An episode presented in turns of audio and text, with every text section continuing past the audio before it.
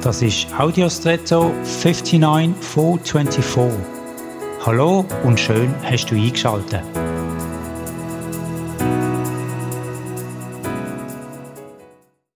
Apsle wachsen in einer Hülse. Die Hülse dient als Schutz und halten so die kleinen Kügel zusammen.